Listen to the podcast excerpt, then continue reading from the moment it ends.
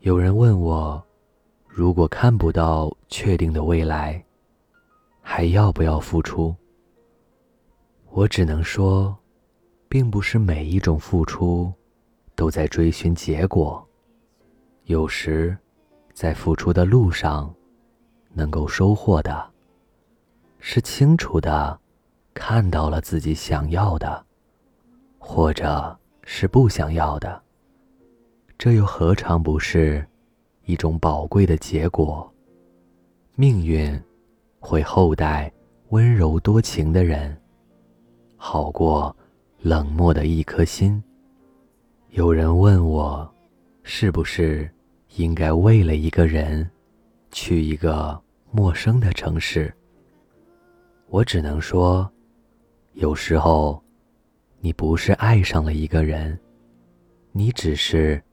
爱上了一种生活，你希望幻想中的生活里有这样一个人，所以不管留在哪个城市，这种生活总会存在心里。而那个人也许换了不同姓名。与其说你为了一个人，不如说是为了。自我的一种私心。牺牲总是听起来伟大，但谁又能无所求呢？若是看到了自己所求的，也就能平静的离开。饮鸩止渴，也甘之如饴。有人问我，是不是应该等待？我只能说，等待，是爱情里。最美的一种姿态，但这种美好是在等待的每一天里，你都变得越来越好，越来越温暖。如果只是静止成为一种单调而重复的生活，那就辜负了等待的意义，而变成了另一种私心，一种等待被救赎的懒惰。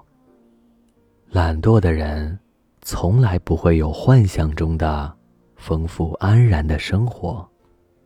有人问我，孤独的时刻该怎么度过？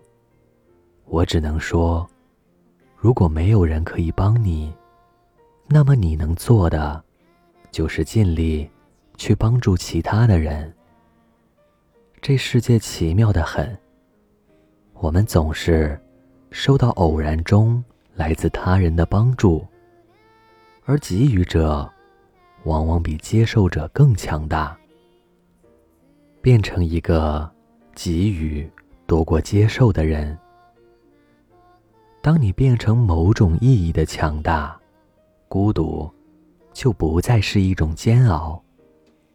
有人问我，为什么无法控制自己的感情？我只能说，我们生来不是为了要满足某个人，不是为了某个甲乙丙丁的心情而存在。我们来到这个世界上，一定有更深远的意义。就算最终是碌碌无为的一生，也一定有一个闪光的时刻，看到。隐藏在其中的一些启示。也许某些人的出现，会短暂的控制了你的心。不过在漫长的人生里，这些也只是短暂的一个片段。不管你问我什么，不管我说了什么，除了能让你略感平静，其实。没有别的意义。一个人是什么样子，他或他很久以前就是那个样子，只是你没有发现而已。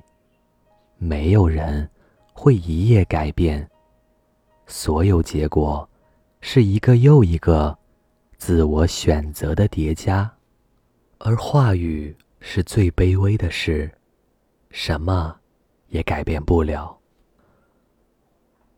这里是盛宴，如果你想要真正的做些改变，不应该去问别人过多的话，而是不要想太多，不要问太多，去做吧。晚安。